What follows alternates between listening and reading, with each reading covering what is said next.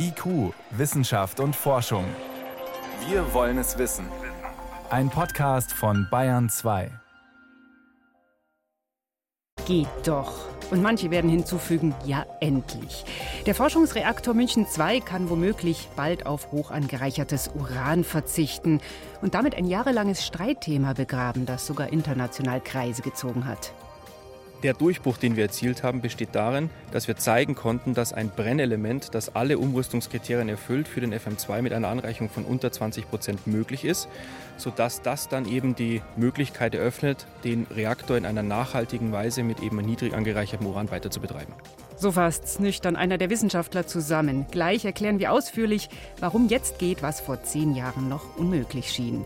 Außerdem geht es um Titandioxid, den Stoff, der Farben, Lacke und Zahnpasta so schön weiß macht.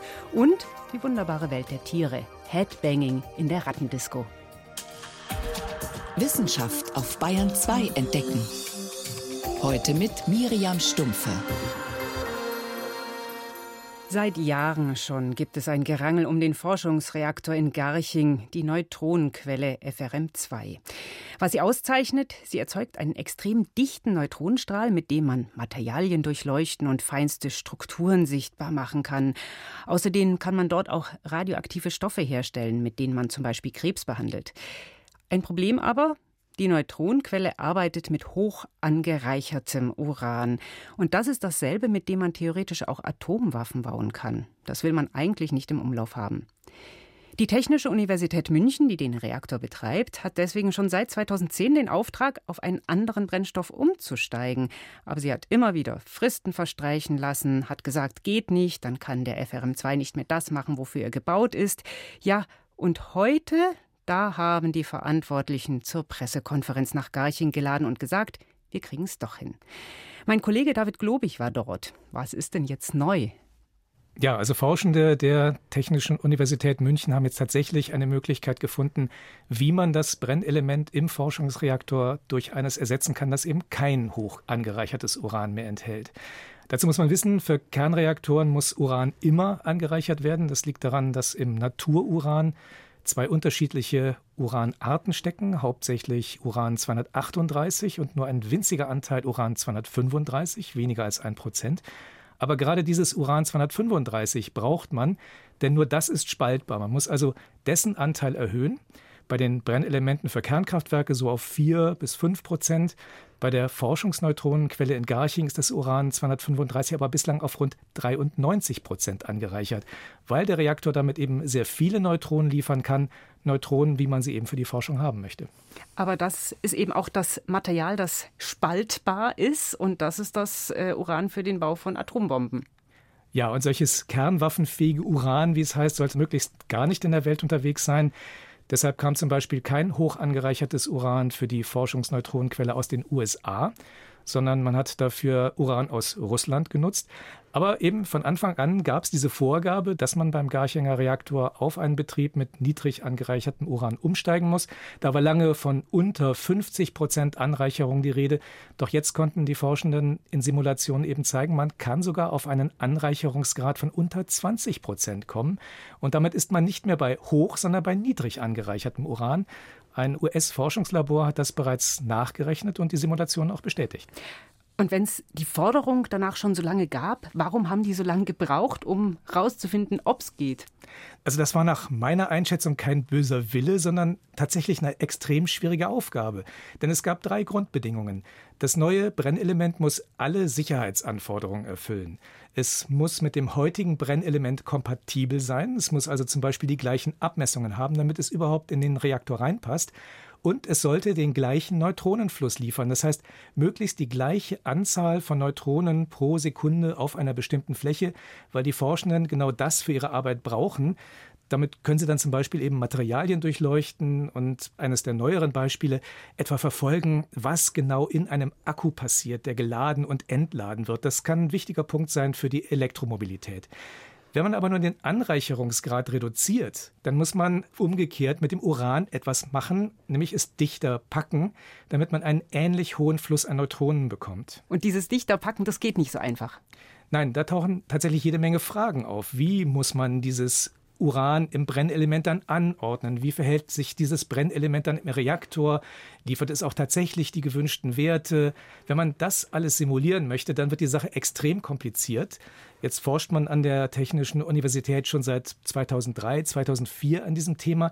Da sind natürlich im Laufe der Zeit alle möglichen Erkenntnisse und Ergebnisse zusammengekommen, die man nun für die Berechnungen nutzen konnte. Außerdem ist die Rechenleistung der Computer heute deutlich höher als noch vor ein paar Jahren und man kann inzwischen Methoden der sogenannten künstlichen Intelligenz anwenden. Das hat jetzt dabei geholfen, schon mal Hinweise zu bekommen, welche Ansätze denn besonders vielversprechend sind, in welche Richtung man also weiter nachdenken sollte. Okay, jetzt hat man es durchgerechnet, aber was bedeutet das konkret? Was haben wir jetzt? Ja, diese Ergebnisse werden an den Bund und an das Land Bayern weitergegeben. Die wollen im kommenden Jahr aufgrund der bis dahin vorliegenden Forschungsergebnisse entscheiden, welche Variante von diesem niedrig angereicherten Uran für den Reaktor in Garching in Zukunft in Frage kommt. Und dann muss dieses neue Brennelement genehmigt werden. Das Genehmigungsverfahren dazu soll bis 2025 zumindest eingeleitet werden. Wie lange es dann tatsächlich dauert, das kann im Moment niemand sagen. Und woher kann dann das Uran für diesen anderen Brennstoff kommen? Bisher kommt es ja aus Russland. Das ist ziemlich problematisch geworden. Wie sieht das aus? Ja, das wäre bei den Brennelementen mit weniger als 20 Prozent Anreicherungsgrad einfacher als heute. Die USA haben da schon signalisiert, dass sie das anders als eben bei der hoch angereicherten Variante unterstützen würden. Da könnte also das notwendige Uran aus Amerika kommen, vielleicht sogar eines Tages aus Europa. Und die Verarbeitung zu Brennelementen, die läuft bislang in Frankreich. Da spricht nichts dagegen, das auch weiterhin so zu machen. Hm. Und wenn jetzt der Forschungsreaktor in Garching da in Zukunft umsteigen kann, können diese Erkenntnisse jetzt auch anderen Forschungsreaktoren nutzen? Also tatsächlich sind weltweit schon viele Forschungsreaktoren auf niedrig angereichertes Uran umgerüstet worden. Aber, das ist eine wichtige Einschränkung, das waren keine Reaktoren, die so wie der in Garching auf höchsten Neutronenfluss hin konstruiert worden sind. Von solchen Reaktoren gibt es nur sehr wenige und da ist noch keiner umgestellt. Ich könnte mir aber vorstellen, dass die tatsächlich auch auf Ergebnisse aus Garching zurückgreifen. Was aber nicht funktioniert, das Brennelement einfach in anderen Reaktoren auch einzusetzen, die sind viel zu unterschiedlich konstruiert. Die Neutronenquelle in Garching, der Forschungsreaktor München II, der kann in den nächsten Jahren wohl endlich auf niedrig angereichertes Uran umgestellt werden. Das waren Hintergründe von meinem Kollegen David Globig. Danke. Gerne. IQ, Wissenschaft und Forschung gibt es auch im Internet. Bedrohte Artenvielfalt, Probleme mit Computerviren, umstrittene Stammzellenforschung. Beiträge aus IQ gibt's zum Nachhören und als Podcast unter bayern2.de. Mal wippt der Fuß, mal klopft der Finger, bei den nächsten nickt der Kopf im Takt. Wenn der Groove stimmt, dann reagieren fast alle auf Musik. Das geht nicht nur Menschen so. Japanische Wissenschaftler haben jetzt gezeigt, auch Ratten bewegen sich zur Musik zumindest bei bestimmten Musiktiteln. Dabei zeigen sie, wie Bayern 2 Reporterin Susi Weichselbaumer erfahren hat, offensichtlich eine Vorliebe für die gleichen Beats wie Menschen. Der Prince of Pop, Michael Jackson, schafft es. Auch Freddie Mercury und Queen können es. Und Lady Gaga. Sie alle bringen mit ihren Titeln Ratten zum Headbangen also dazu, mit dem Kopf im Rhythmus der Musik zu wippen. Das hat das Forscherteam um Hiro Takahashi von der Universität Tokio herausgefunden. Musik hat eine anregende Wirkung auf das Gehirn, auf Emotionen und wohl auch auf die Kognition. Was wir aber genauer wissen wollten, welche neurologischen Prozesse laufen hinter diesen musikalischen Effekten ab. Dazu stattete Neurologe Takahashi im Labor zehn Ratten mit drahtlosen Beschleunigungsmessern aus. Die winzigen schwarzen Kästchen wurden den Ratten auf den Kopf geschnallt. Sie zeichneten Körperbewegungen und Hirnströme der Tiere auf, während die genannten Pop-Songs liefen und als Kontrastprogramm dazu Mozart. Oh, this Mozart. Everyone use it. Oh ja, Mozart. Der ist seit 1993 immer dabei, wenn es um Tests mit Musik geht. Es gab da eine umstrittene Studie, die zeigen wollte, diese Sonate erhöht den menschlichen IQ um acht bis neun Punkte. Natürlich gab es da viel Diskussion. Gerade deshalb probierten Takahashi und sein Team auch diese Sonate für zwei Klaviere in D-Dur bei den Ratten im Test aus. Jedes Musikstück gab es dabei in vier verschiedenen Geschwindigkeiten. Von langsam über mittel bis schneller und total turbo. Our finding is that the rats displayed innate die Ratten haben sofort den Rhythmus aufgenommen, bei 120 bis 140 Schlägen pro Minute, ohne jedes Training. Sie hatten die Musik vorher nie gehört. Es muss also eine Art neuronale Einstellung geben in dem Bereich von 120 bis 140 Schlägen. Das wiederum entspricht genau dem Beat, den auch Menschen bevorzugen und den folglich Produzenten von Pop- oder Schlagermusik gerne wählen. Das belegen Untersuchungen schon länger. Etwa weiß man aus der Sportmedizin, wer bei dem Beat joggt, hält besser durch. Jedoch, warum gerade dieser Rhythmus so ins Blut geht, genauer, warum er direkt Reaktionen im Hirnstamm erzeugt und den Körper zum Schwingen, Tanzen, Ausdauerjoggen bringt, das ist für den Menschen noch genauso unklar wie für Ratten oder andere Spezies, von denen man weiß, sie grooven mit.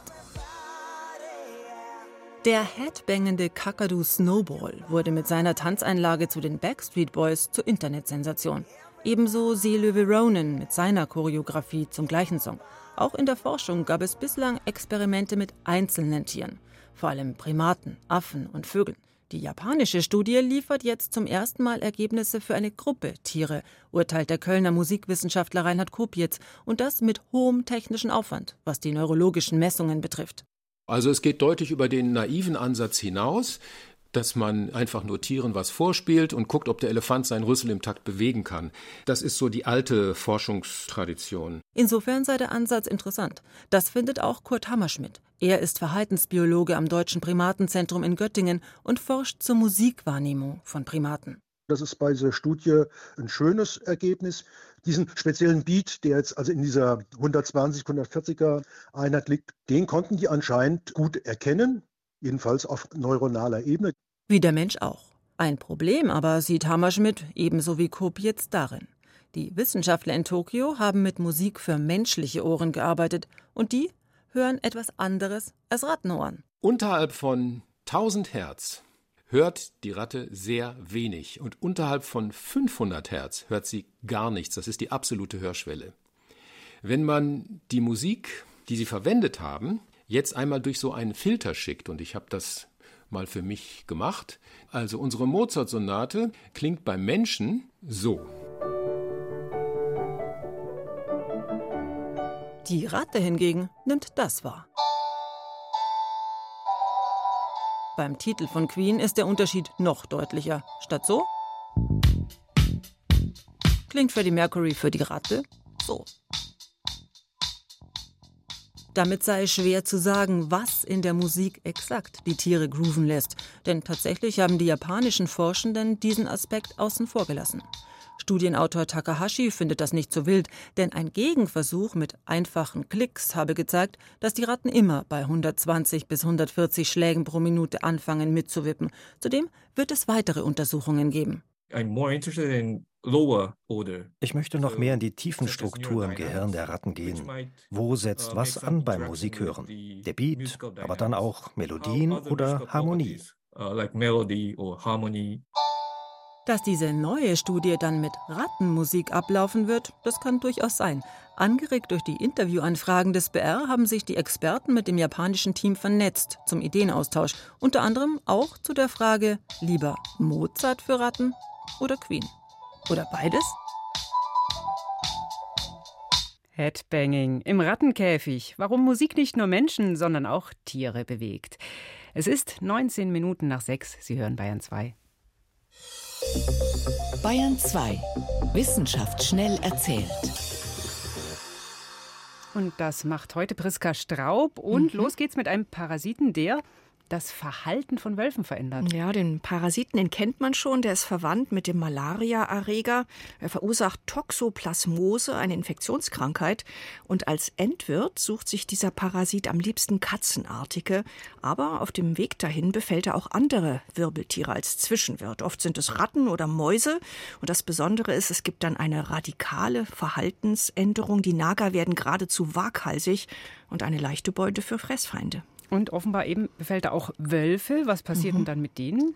Also das ist spannend. Also es gibt jetzt eine Studie mit Grauwölfen aus dem Yellowstone Nationalpark in den USA. Da hat man Blutproben genommen und die Tiere auf Antikörper getestet gegen Toxoplasmose und konnte sehen, infizierte Tiere, die verhalten sich deutlich risikoreicher, sie sind deutlich aggressiver.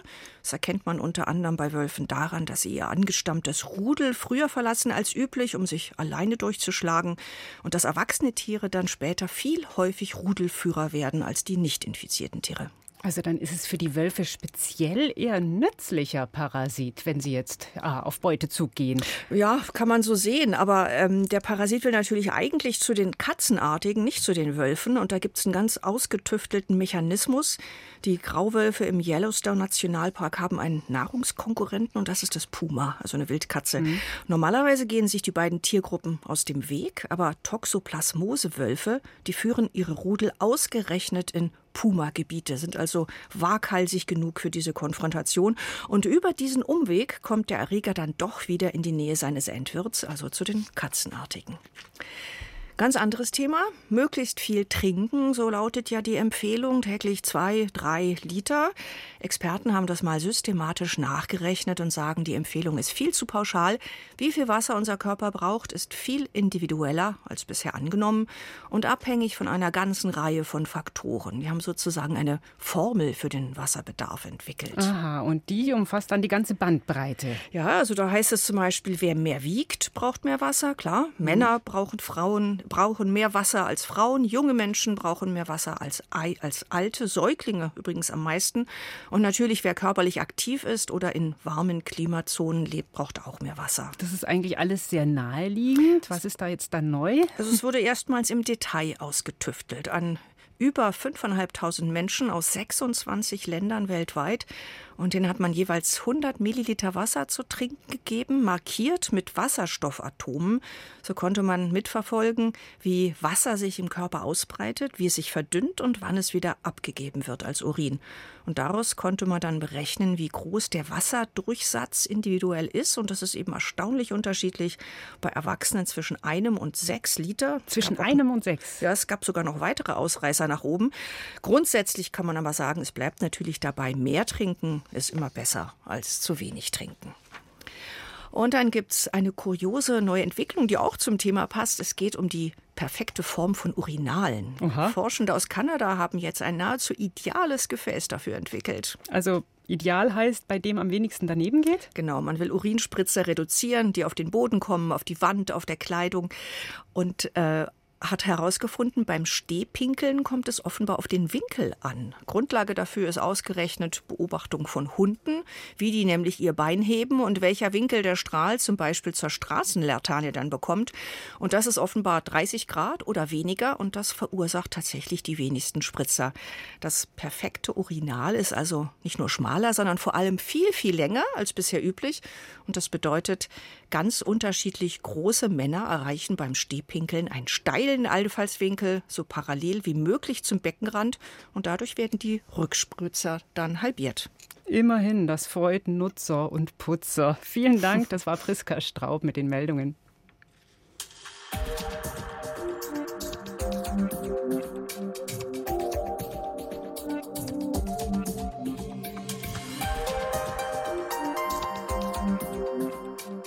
Wenn die Zahnpasta schön weiß ist oder eine Wandfarbe besonders satt deckt, dann steckt da derselbe Stoff dahinter, Titandioxid. Und bis zum Sommer war das Farbpigment auch in Lebensmitteln zugelassen.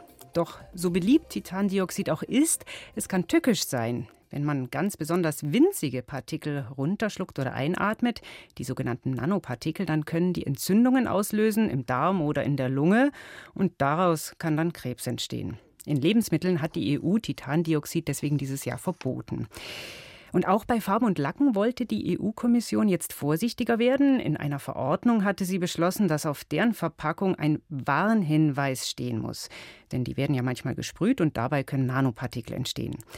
Allerdings eine ganze Gruppe von Herstellern hat dagegen vor dem Europäischen Gericht geklagt und jetzt Recht bekommen. Das klingt erstmal erstaunlich, dass da die Kommission in Sachen Verbraucherschutz zurückgepfiffen wird. Meine Kollegin Renate L. hat sich das Urteil angeschaut. War denn da die EU-Kommission zu streng? Ja, das kann man so nicht sagen. Das Gericht hat ja nicht gesagt, dass Titandioxid nicht krebserregend ist, sondern es hat gesagt, dass die EU-Kommission zwei Fehler gemacht hat bei dieser Verordnung zu den Warnhinweisen. Oder ursprünglich hat diese Fehler die Europäische Chemikalienagentur gemacht, die ECHA. Von der stammen ja die fachlichen Grundlagen für die Verordnung. Und was für Fehler waren das? Das Gericht spricht davon Beurteilungsfehlern. Der erste war, die EU-Kommission darf nur Stoffe als krebserregend einstufen und entsprechende Warnhinweise vorschreiben, wenn diese Stoffe eine sogenannte intrinsische Eigenschaft haben, Krebs zu erzeugen. Und übersetzt heißt das, der Stoff an und für sich muss krebserregend sein. Und das ist bei Titandioxid nicht so? Nein, Sonst wäre Titandioxid ja nicht zum Beispiel als Bestandteil von Zahnpasta erlaubt. Die Chemikalie ist nicht krebserregend, sondern nur die Nanopartikel, also winzige Partikel, weil die in Zellen eindringen und Entzündungen hervorrufen können, aus denen dann Tumore entstehen können, also Krebs.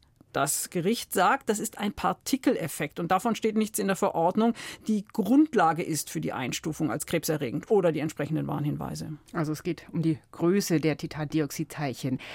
Es war aber noch die Rede von einem zweiten Fehler. Ja, die ECHA hat für ihre Begründung der Verordnung mehrere Studien zitiert. Ganz zentral war ein Versuch mit Ratten, die Titandioxidpartikel einatmen mussten. Um zu wissen, wie gefährlich die sind, muss man natürlich ausrechnen, wie viele Titandioxidpartikel die Ratten in der Lunge hatten. Und diese Berechnungen, teilweise waren das auch Schätzungen, hat das Gericht in einer sehr umfangreichen und detaillierten Argumentationskette auseinandergenommen und schließlich für ungenügend erklärt. Mhm. Und jetzt heißt es aber erstmal im Endeffekt, Farben und Lacke müssen in Zukunft keinen solchen Warnhinweis auf der Verpackung haben, weil die Echer da, ich sag mal, schlampig gearbeitet hat.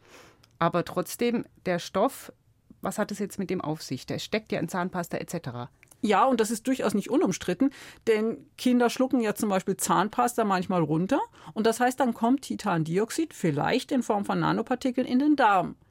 Und der Stoff hat ja überhaupt auch gar keine Wirkung auf die Zähne. Der ist nur dazu da, die Zahnpasta schön weiß zu machen. Es gibt auch Zahnpasta ohne Titandioxid, auch speziell für Kinder von Biokosmetikherstellern. Auf jeden Fall muss Titandioxid auf der Zutatenliste stehen, wenn es drin ist. Also kann man auf der Verpackung nachschauen, wenn man das vermeiden möchte. Okay, also eben, wenn man es vermeiden kann, dann kann es durchaus sinnvoll sein. Jetzt aber gibt es ja zum Beispiel Sonnencremes, die speziell für Kinder empfohlen werden, die Titandioxid enthalten. Warum ist es da anders? Ja, das ist wirklich verwirrend, aber das ist anders als bei Zahncreme, denn Titandioxid-Nanopartikel, die können durch gesunde, unverletzte Haut nicht in den Körper eindringen. Sie bilden dann einen Sonnenschutzfilm auf der Haut. Chemische Sonnenschutzmittel dagegen, die dringen in die Haut ein und sind deshalb nicht unumstritten, gerade für Kinder. Titandioxid ist deshalb für viele Leute in dem Fall die gesündere Alternative. Steckt übrigens in vielen Kosmetika, zum Beispiel auch in Lidschatten. Oder auch in Medikamenten, oder? Ja, in weißen Tabletten oder Dragees. Tatsächlich befürchtet die EU-Kommission, dass diese Medikamente fehlen würden, wenn man Titandioxid dafür verbietet. Und fehlende Medikamente sind ja sowieso schon ein Problem. Also das heißt, bei den Tabletten, da traut sie sich nicht, Titandioxid zu verbieten. Könnte man so sagen. Die EU-Kommission verlässt sich darauf, dass die Hersteller sorgfältig sind und Nanopartikel weitgehend verhindern. Und eine unabhängige Untersuchung hat das auch bestätigt. Medikamente unterliegen aber sowieso strengen Kontrollen. Und die EU-Arzneimittelbehörde hat die Hersteller auch dazu angehalten, nach Alternativen zu suchen. Mhm. Das Ganze aber zeigt auch, es ist ein bisschen unübersichtlich mit dem Titandioxid. Mal ist es erlaubt, mal nicht. Dann kommt es eben wieder auf die Größe der Teilchen an. Meistens sollte man es aber vermeiden oder kann es auch vorteilhaft sein? Es ist zumindest unschädlich, wenn man Substanzen mit Titandioxid auf die intakte Haut streicht, denn da kommen die Nanopartikel ja nicht durch. Und die Substanz selbst ist nicht schädlich. Bei Kindersonnenschutzcreme ist es vorteilhaft gegenüber den chemischen Sonnenschutzmitteln. Aber die Nanopartikel, die sind eben krebserregend, wenn sie in den Körper eindringen können. Das ist nachgewiesen, das ist unumstritten. Und deshalb, auch wenn das EU-Gericht die Verordnung für entsprechende Warnhinweise jetzt für nichtig erklärt hat, man sollte Farben mit Titandioxid wohl lieber nicht sprühen oder abschleifen, denn dabei können solche Nanopartikel ja entstehen. Und man ist auf der sicheren Seite, wenn man Zahnpasta ohne Titandioxid kauft. Das weiße Farbpigment Titandioxid, das hat jetzt bei der EU wieder für viel Hin und Her gesorgt. Das waren Hintergründe von meiner Kollegin Renate L. Danke. Gerne.